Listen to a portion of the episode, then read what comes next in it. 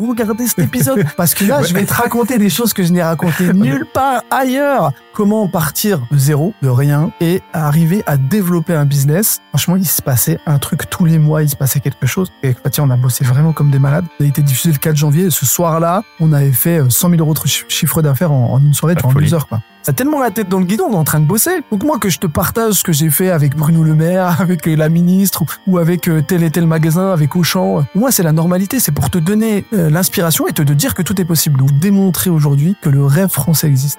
On a rencontré Anthony Bourbon et que je me suis fait passer pour Chronopost pour lui livrer un colis et qu'on a levé 300 000 euros en 15 minutes. Une boîte est la somme de ses compétences et la moyenne de ses talents. Fais-la progresser et elle s'envole. Laisse-la stagner et elle s'effondre. Et la meilleure façon de s'améliorer, c'est d'écouter ceux qui sont déjà passés par là. Je suis Benoît Dubos, cofondateur de Skelesia, le copilote de croissance des startups et TPME ambitieuses.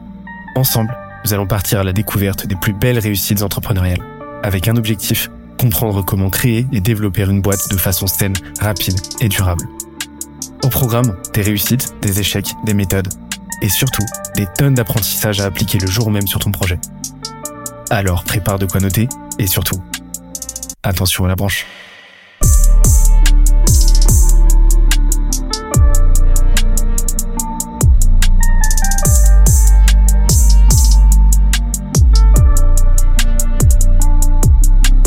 Let's go.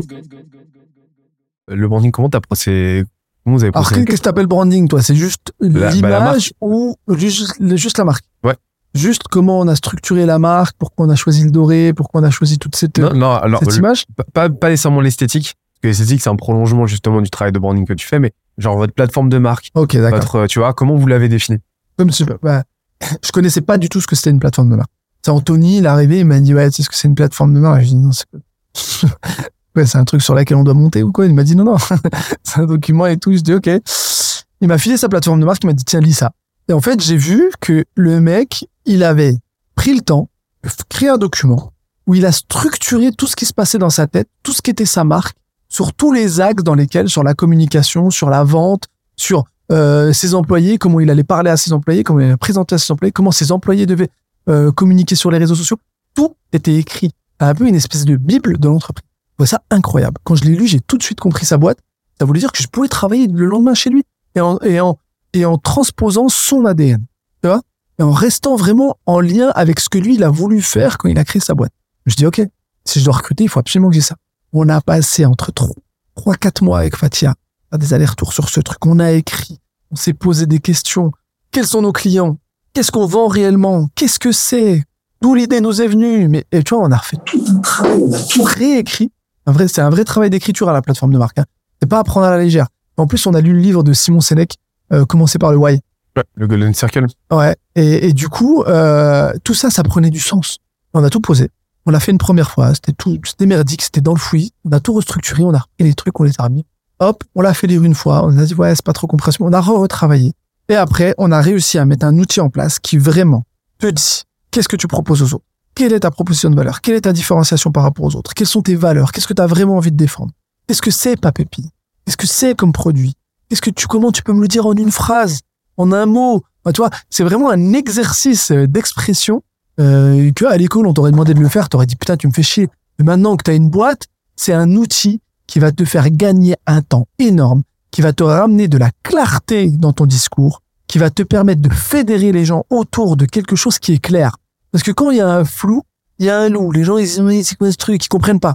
Il faut que les gens comprennent ce que tu vends, qui tu es, ce que tu fais, pourquoi tu le fais, et ça va te permettre de garder une cohérence incroyable. Ce qui fait qu'aujourd'hui, euh, toi, bah, baby, c'est, on a commencé par des biscuits, mec. T'aurais pu me dire, ouais, qu'est-ce qui t'arrive? Euh, T'as pété un plomb, euh, t'as la grosse tête, t'as commencé à lancer un média qui s'appelle Charabia, tu commences à lancer une formation, tu lances un livre, tu veux faire des conférences, tu te prends pour qui? tu vois?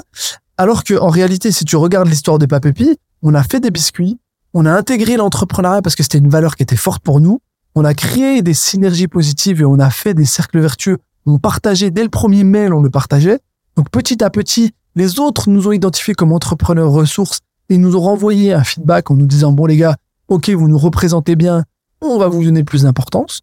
Et ensuite, on a commencé à partager ce que nos expériences et ce que nous on a acquis comme expérience et comme euh, euh, atout, tu vois, et comme compétence. Et du coup, les autres ont apprécié la manière dont on l'explique. Et du coup, ils nous ont renvoyé le fait qu'on puisse le retransmettre. Donc, on avait une méthodologie. On a commencé à faire de la formation. On a commencé à être engagé sur l'entrepreneuriat pour les autres. Et du coup, on s'est placé en tant que représentateur. On a commencé à discuter avec des politiques, d'autres personnes. Et là, ça nous a placé en tant que référent. Derrière, on a eu ce besoin d'avoir ce qui nous ce qui n'existe pas, un média et un rendez-vous d'entrepreneurs pour donner des tips, pour s'exprimer, quelque chose que personne n'avait fait. On s'est dit, bah écoute, on va le faire. On l'a fait, on l'a réussi. Du coup, ça nous a donné une compétence supplémentaire de producteur d'émissions. Mais c'est surtout que avec une utilité et quelque chose qui a été bien fait. Donc du coup, ça nous a donné encore plus de poids. Et en réalité, aujourd'hui, je regarde l'entreprise, la plateforme de marque qu'on a fait en 2009, en 2019, c'est plus du tout la même qu'elle a aujourd'hui. C'est quelque chose qui doit se remettre à jour régulièrement en fonction des nouvelles propositions de valeur que tu as parce que tu ne peux pas ne pas évoluer en tant qu'entrepreneur. Tu ne seras pas celui que tu étais quand tu as démarré. Donc, quand tu évolues, il faut que tu dises aux autres que tu évolues et que tu sois cohérent avec ce que tu proposes. Aujourd'hui, si Papépi propose de la formation, de l'accompagnement, un média et aussi l'organisation d'un événement dont tu sais, mais on ne le dira pas, c'est un secret. Quand le livre sortira, tout le monde le saura. Donc, c'est que c'est logique quand tu regardes toute l'histoire qu'on a eue. Bah écoute, masterclass. J'interromps l'échange 30 petites secondes pour te dire de ne pas oublier de nous ajouter une petite note des familles sur Apple Podcast ou sur la plateforme de ton choix. Tu connais la chanson, ça nous aide très fort à faire connaître euh, le podcast au plus de monde possible. Allez, on reprend. Masterclass. Et c'est quoi les questions à se poser, euh, les questions de base à se poser quand tu veux commencer à bosser ton, alors pas forcément ta plateforme de marque parce que au document, tu vois, mais quand tu veux commencer à poser les, vraiment les bases de ta, de, de, de ta brand, de Je pense que déjà, faut, faut, faut se dire tout de suite, euh, faut, faut tout de suite. Alors, lis- lisez Si- Simon Sénèque, vraiment. Moi, je trouve que c'est un livre référence. C'est un livre qui devrait être donné dans toutes les, les écoles de commerce. Je pense que ça doit être même donné. Mais, euh, euh, tu vois, comme les livres qu'on nous donnait à l'école, ça, ça devrait être acheté et donné. Ce mec, il explique hyper bien les choses. Tu comprends comment Apple est devenu Apple, comment euh, euh, tout, tout le- les stratégies marketing qui peuvent être mises en place, et vraiment de te dire, ok, tu veux vendre ça ou tu veux vendre ça. Déjà, c'est quoi?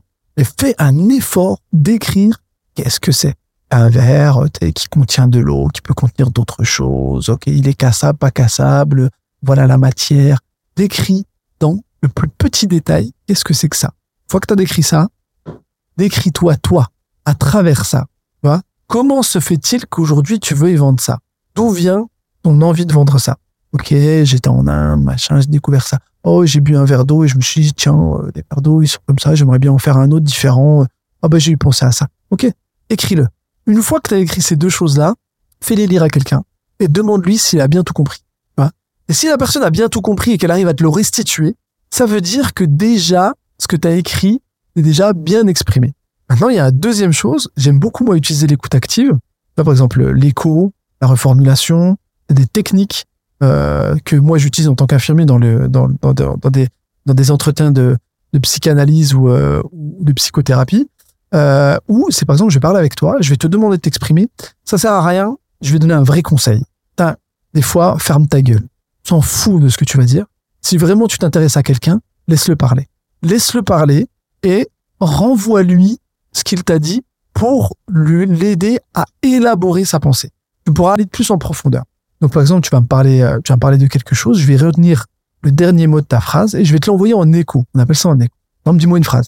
Dis-moi quelque chose. Qu'est-ce que t'as fait ce matin? Ah bah, j'ai discuté avec Kevin, c'était top. T'as discuté avec Kevin? Mm. Kevin comment?